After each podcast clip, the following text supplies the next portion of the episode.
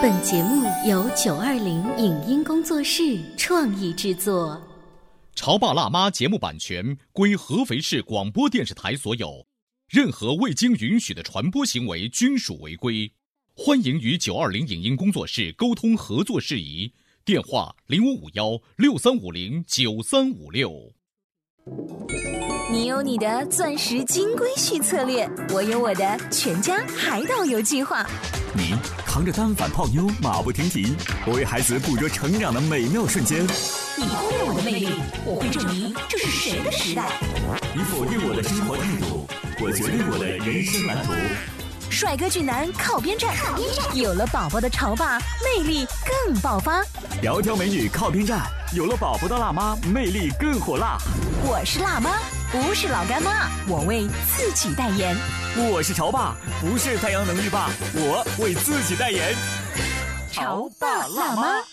本节目嘉宾观点不代表本台立场，特此声明。当了爸妈之后，我们常会拿自己小时候和自己孩子做对比。我们都渴望成长，却不想成为父母的样子。为什么老一辈的父母都喜欢以贬低子女为乐？在深知父母教育存在问题又无力改变的时候，我们如何能做到开明平等的和孩子相处？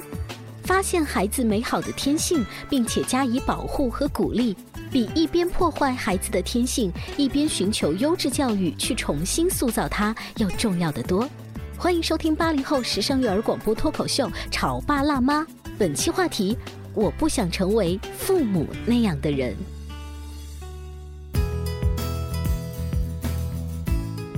欢迎收听八零后时尚育儿广播脱口秀《潮爸辣妈》，各位好，我是灵儿。今天直播间为大家请来了大熊兰尼这个公众号的主人大熊兰尼，欢迎你。大家好。还有呢，我们的好朋友晶晶，我们一起做客直播间，是想聊一个比较标题党的哈。我坚决坚决不想成为我父母那样的。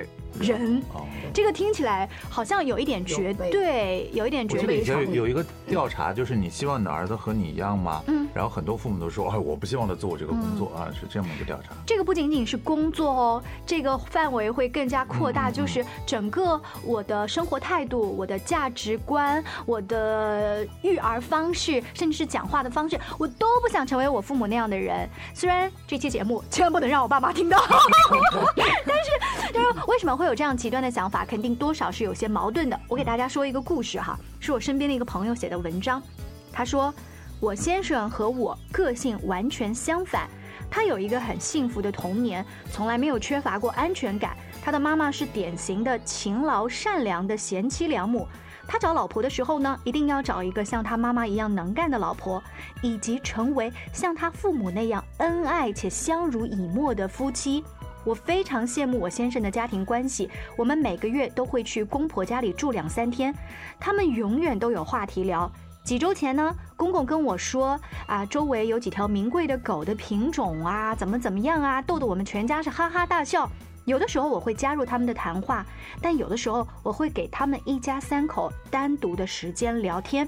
但是我和自己的父母每次见面的时候，总是感觉无话可说，没有那种亲密感。可能是四十年代、五十年代的父母性格当中有太多的缺陷，缺乏安全感的父母望子成龙，小地方的攀比心理，让他们把这种不安全感强加在对子女各种离奇的要求上，以至于在成长的过程当中，我不停的告诉自己，永远不要成为我父母那样的人，甚至一度的排斥婚姻。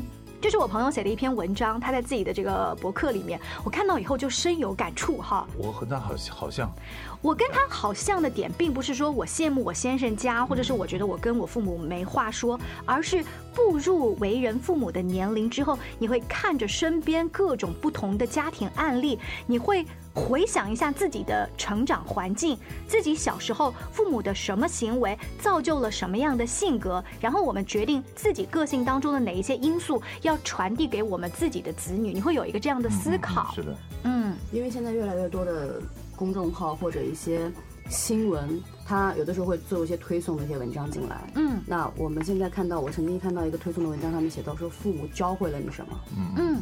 结果打开看了以后，至少有百分之五十以上的是反驳父母，然后是我完全我绝对不要成为父母那样的人，反而现在歌颂父母的比例会比较小。对，哦，那这篇文章大多数在底下吐槽留言的，应该也是差不多八十年代的年轻人。我不要结婚，我恐惧婚姻。呃，我不要成为父母那样的人，我宁愿死，我都不要成为父母那样的人，就会用了这么极端的一些。有可能他把青春期那个时候的一些仇恨呐，那些东西全部勾出来了。那当我们用这一个故事跟这个数字说，将近有一半的人都不想成为父母那样的人的话，我们来想一下，我为什么不想成为他们那样的人？我究竟是哪一点不想成为父母那样的人？大众来，你会有很深刻的印象吗？我觉得我现在有个最大的感受哈，就是在儿子十岁了嘛，上学，然后因为。呃，工作比较忙碌，所以爷爷奶奶会照顾一段时间。那么现在就有个情况，我必须得掰手腕儿，就是他们对小孩，就他们对孙子的这个教育，我是不认可的。然后要把他往回搬，然后我自己要介入进去，玩得很累。是具体什么事情？然后我就会觉得，哦，原来我小时候是这么被教出来的。嗯，一件事情就是我父母都是那种很谨慎。很胆小的那种人，特别是我母亲特别明显。然后很多事情跟他一说，他说：“哎呀，这个事情最好还是不要做。”然后呢，小孩基本上是围在家里面，只有我有空的时候会把他带出去溜一溜。嗯，然后儿子现在也是比较愿意宅在家里面的那种，呃，也没有什么太大的影响。但是我觉得可能。呃，我就发现一点很相像的，就是他小时候也特别胆小，嗯，然后会很有意识的把他带出去，然后跟他说，你其实很胆大，我像你这么小的时候比你胆还小，但是我现在很胆大，然后他会慢慢的会好一点。嗯，你觉得这一个小小的例子是因为自己的母亲多年的谨慎小心而造就了小时候的你和现在的这个儿子都比较谨慎小心，因为你内心是希望儿子再张扬一点。嗯。因为他们是一种就是很抱着一种很担心的心态，就觉得哎呀，一旦这个小孩不在我身边的时候，嗯，就会怎么怎么不好，嗯，其实把他放手之后，就发现没有什么。我妈特别好玩，跟亲戚聊天的时候，一直会说到一件事，说我们家孙子还还没上大班就已经开始自己洗澡了，意思是那怎么可以，怎么能洗得干净？实际上没有什么太大的问题。嗯嗯，那我可不可以理解，在老一辈的心里面，他们有一种。www.ecoagro.com. 很强烈的控制欲，嗯，其实这种是不安全感，所以导致这种控制，非常对不对？他们那一辈的不安全感，可能也是因为经济条件不太好。呃，别说真的是吃饱了穿暖了，才能导致这种心理上的这种安定感。我什么都要去争，什么都要去抢，我必须让我的孩子过上最好的生活。那所有的根源都是基于那个时候的物资匮乏。嗯啊，因为他希望我的孩子不要吃亏，我至少让孩子吃饱穿暖。嗯，所以他会教孩子去争去抢啊。嗯嗯。那其实这是另外一个方面哦。刚才大雄来你说的就是你最好宅在这个家里，不要去争，不要去抢。但是你刚才说的是，也是缺乏安全感的典型是出去争，出去抢。对，对不对？这是两个完全不一样的。对，嗯，我在家里面也会有印象非常深刻的事情，是我的母亲，她不太会鼓励人。嗯，其实她心很好。啊，她心很好，就是说呢，看你拖了一个地，她会叨叨叨的说拖的什么呀？然后呢，自己再拿拖把拖一遍。但是作为刚刚拖完地的我，会有一种。我没有被表扬，我没有被肯定，没有对，没有成就感。这是对当年的我。现在我已经有自己的家庭了，他还是这么来说我。于是有一天说我自己的孩子是什么呢？孩子趴在地板上画画，他晒衣服，从客厅里经过，说了一眼。画了什么东西啊？哎，然后就走开了。其实他也不知道应该教画什么，但是呢，他的第一反应是，哎，先挑一点毛病啊。对，就说我是家长。哎，你真的是说的特别好，他是有一种本能性的先挑毛病的心态，因为他觉得你画的是什么东西一点也不像。但是这一句脱口而出的话，其实对小朋友一个最大的影响是，我儿子有一天跟我走进电梯说：“妈妈，外婆永远都觉得我画的不好，我好难过哟。”哇，你会发现其实他的这个画对孩。孩子是产生影响了，于是我就蹲下来告诉我的儿子说：“那你觉得自己画的好不好？”他一下子就变得很高兴，说：“好呀，我觉得我画的很好呀。”那妈妈觉得这很重要，也觉得自己画的好，比任何人鼓励你都重要啊！画画没有对错之分呐。接下来讲了一番道理，但是这件事情就让我觉得，如果我的妈妈从小可以像我现在这样多鼓励一点的话，也许我会更加积极阳光一点。这是我听了这个兰妮刚才说完的，呃，给孩子更多一点的空间。听到的都是，哎呀，别人家的孩子，我小时候也听到很多，更多来自于我妈妈这一边，嗯，然后跟我说了很多很多，然后我就会觉得我还算是不错啊。后来就导致一个什么样的情况？就我得到了一些什么奖励或者有些小小的成就之后，我就不愿意拿去分享了，我就会回到小时候那种好像得不到赞许的这种状态。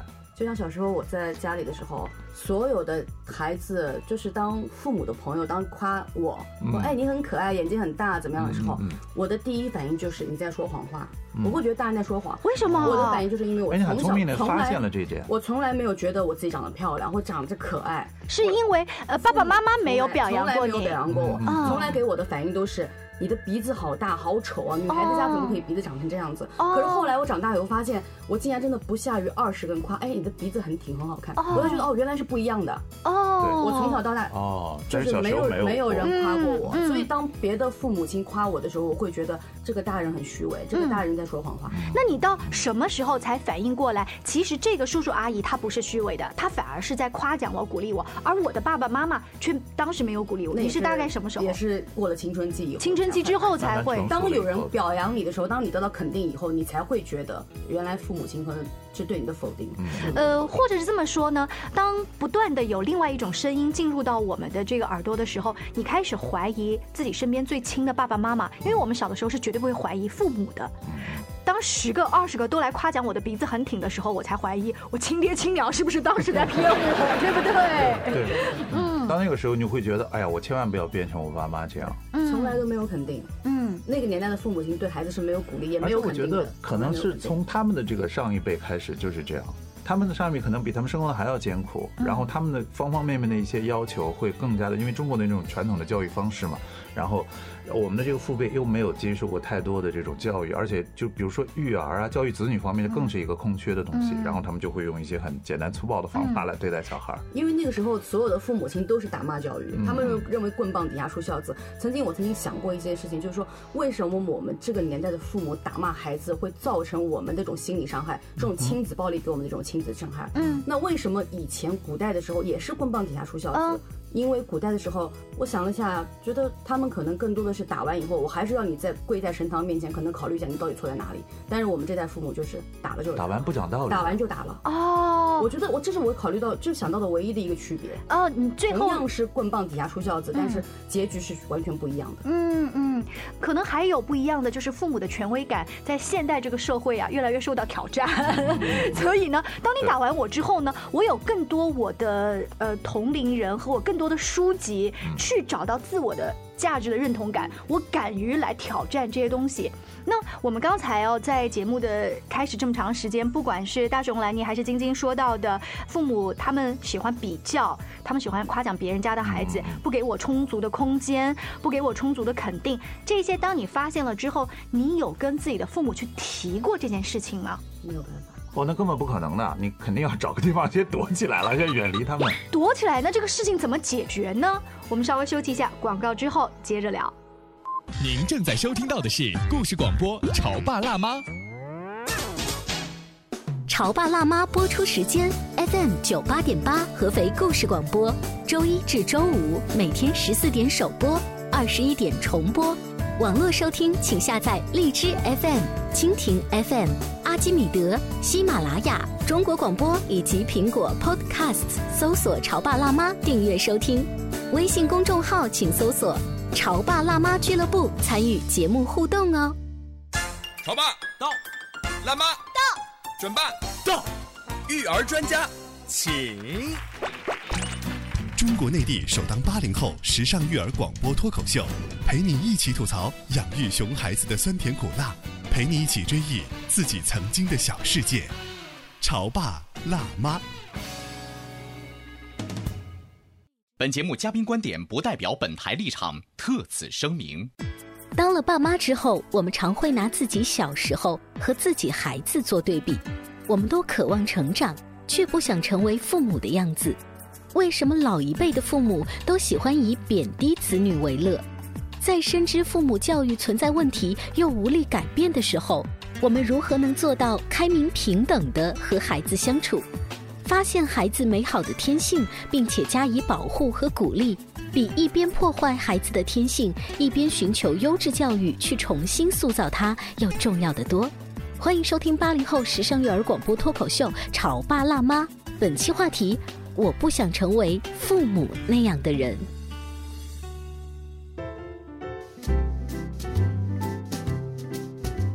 广告之后，欢迎大家继续回来。今天潮爸辣妈的直播间，请到了晶晶和大熊兰尼，我的两位好朋友做客，我们一起聊一聊八零后的父母会有一个想法，是我不要成为我父母那样的人，尤其是他们的育儿方法。在上半段，我们提到了我们不喜欢他们老比较，我不喜欢他们老是不肯定我们，我不喜欢他们老是把我们管得太严，不给我们足够的空间。还有一些什么样的不喜欢？嗯，我觉得有一点就是。老是觉得，哎，小孩就是小孩儿，嗯，因为现在我有时候陪我妈，比如说散散步什么的，碰到一些阿姨，阿姨看看说，嗯，你家儿子有有四十岁了吧？然后那个时候我的意识才，哦，我都有四十岁了，我依然停留在就是呃十来岁那个时候跟跟他一起去散步的那种感觉，认识那些阿姨的感觉。然后呢，我的感觉是我妈一直看我儿子就是永远是三岁的那种状态。什么东西？哦，站起来。哦，我来我来弄一下，嗯。啊，就是这样一种状态，嗯，就是永远把小朋友当做小朋友，即便他已经是四十岁的 大男人了哈。呃，我们小的时候如果说，哎呦腰好疼哦，腰好酸哦，大人就会说一句，小孩哪有腰啊？小孩为什么就没有腰了呢？这句话我经常在家里面反问老人，他们就会说，小孩就是没有腰啊。他们的老人就是这么说的。那由这个例子，他们会说小孩没有腰，小孩没有这个，小孩没有那个，所以他们觉得小孩不是一个完整的一个成熟的个体，他们不会尊重这一个个体。他们觉得小孩是应该听话的，然后你叫做什么做什么，那样的小孩是最好。嗯。还有就是说，他们想对小孩做什么，也也可以让他们去做那样是最好。好支配。还有一个就是他讲的，就是。家长有的时候很喜欢不合时宜的一些炫耀，嗯，就是比方说希望孩子去呃喊叔叔阿姨啊什么的，其实孩子他是不熟的，他为什么一定要去喊呢？你可以适当的跟他熟了以后再让他喊，嗯，孩子是可以懂的。你就让他跟一个陌生人去打招呼，他心里其实也会也会抵触。其实晶晶刚才讲这个例子也是，你是不是真的尊重你的小朋友？嗯，对。如果你尊重他，我就迟一点打招呼有什么关系呢？他并不是一个不讲礼貌的小朋友，是因为他要自己的面子，对不对？不熟，嗯啊，还有一个就是。有些孩子家长特别喜欢让孩子在一些亲戚朋友面前表演这件事情，这种炫耀真的让孩子带来很大很大的压力。你小的时候有被爸爸妈妈强迫说要出来表演或什么吗？我还好，因为我本来就不是一个表演艺术生。因为有一些孩子特别特别爱表演，然后就是哎，别人家孩子演的多好，来演一个。嗯嗯，这个也是源于刚才的比较嘛。因为我要面子，又通过这种比较，我的孩子输下来了，所以我就会更加给我自己的孩子有压力。然后没事就是哎，来给那个叔叔阿姨弹个这个钢琴，然后给叔叔阿姨那个跳段舞。对对对，我觉得特尴尬。而不是孩子自己真心的说，我想来给你们表演一个节目，或者说你们营造了一个气氛，哎。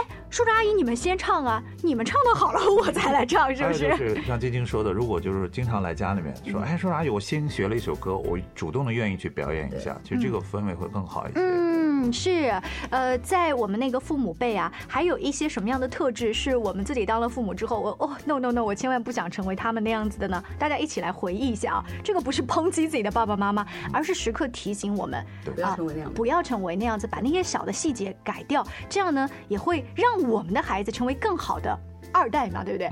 呃，爸爸妈妈小的时候说，你今天表现乖乖，我周末就带你去逍遥津公园玩，各种许诺。嗯，到最后就结果，要不然这小孩就忘了，要不然呢会追着你问说，哎呀，那我们就下一次。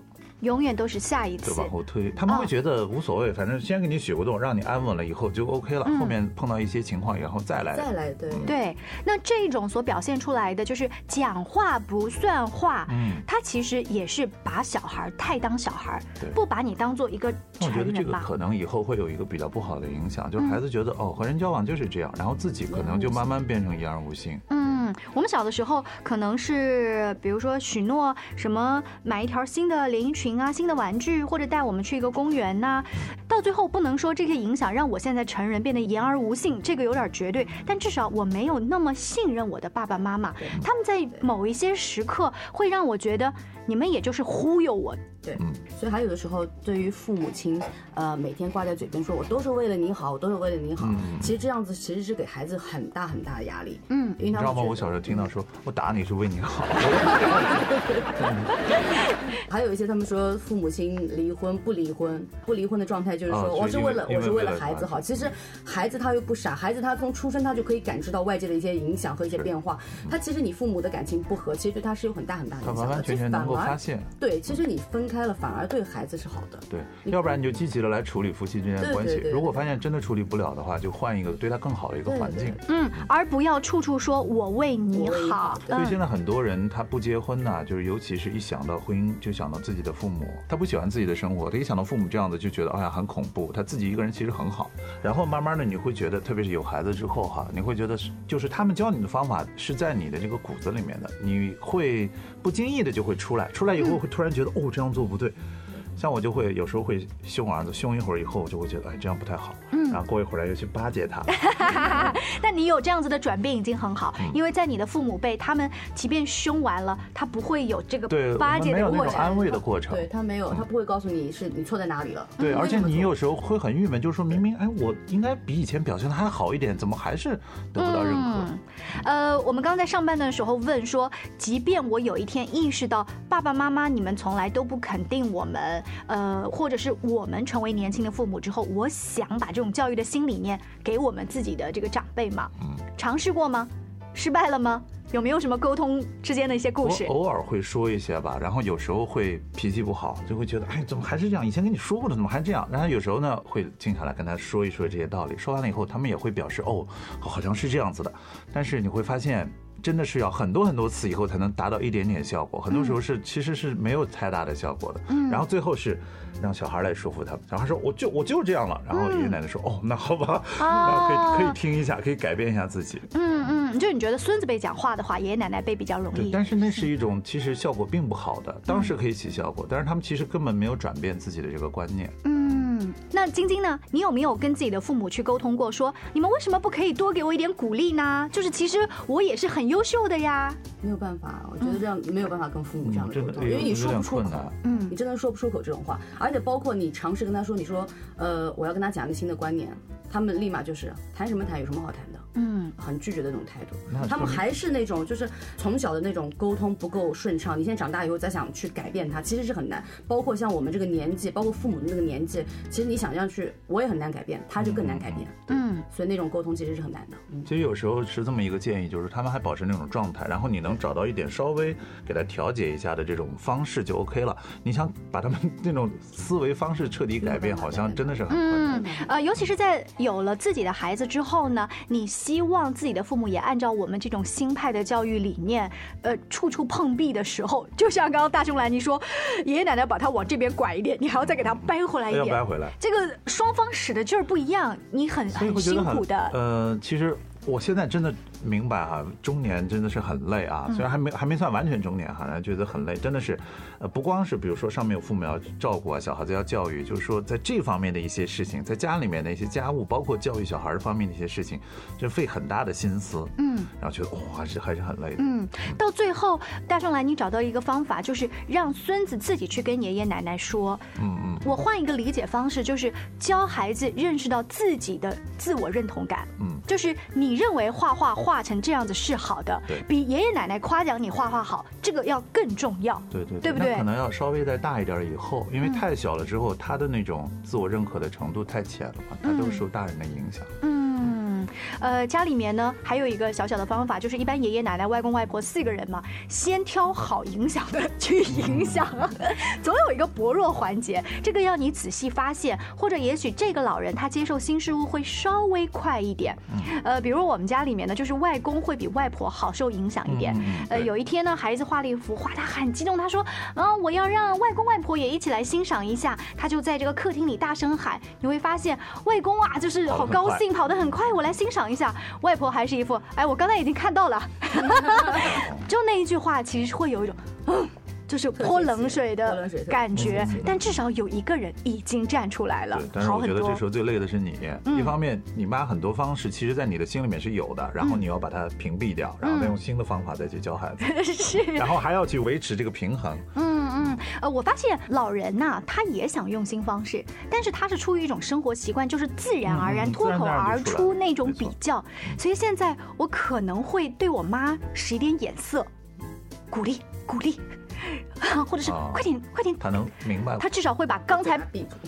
对，不说表扬的话，你至少把刚才要批评的话 比住，这个就已经有觉察了。或者还有就是我有个方法，就是但是很难找哈，就是找跟他年龄差不多的，而且他很认可的。啊，然后呢，那个老人家呢，呃，比如说思维和我们一致，然后他会说一些话，哎，这个时候其实他能听到。像我们去说，他会觉得啊，又跟我说什么东西？哎，你们的想法是不对的，求助源是对的。我们今天大多数都是站在批评自己的爸爸妈妈、各位叔叔阿姨的角度啊。今天爷爷奶奶辈儿听了这期节目，气坏了。针对每一个人，是针对这种方式，对吧？但是凡事有利有弊。记得在节目一开始我刚才说的那个例子吗？那个先生他的家庭非常的恩爱，他们其乐融融。但是我这个朋友的文章我刚才没有读完哦，他说。凡事有利有弊，我觉得先生身上有一种典型的中产阶级家庭教育出来小孩的通病，就是不够积极进取，缺乏竞争力。和睦的家庭氛围让他养成的优良品德当中，包括一样，就是遇到事情喜欢跟爸爸妈妈商量，包括大学的入学志愿以及选择的工作种类。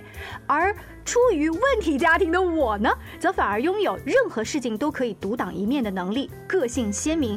而先生当年一眼看中我的，就是我拥有他不具备的竞争精神。其实你看，真的是有利有弊，不一样的家庭培养出不一样的孩子。对，而且互补的家庭也 也挺好，他们相互吸引。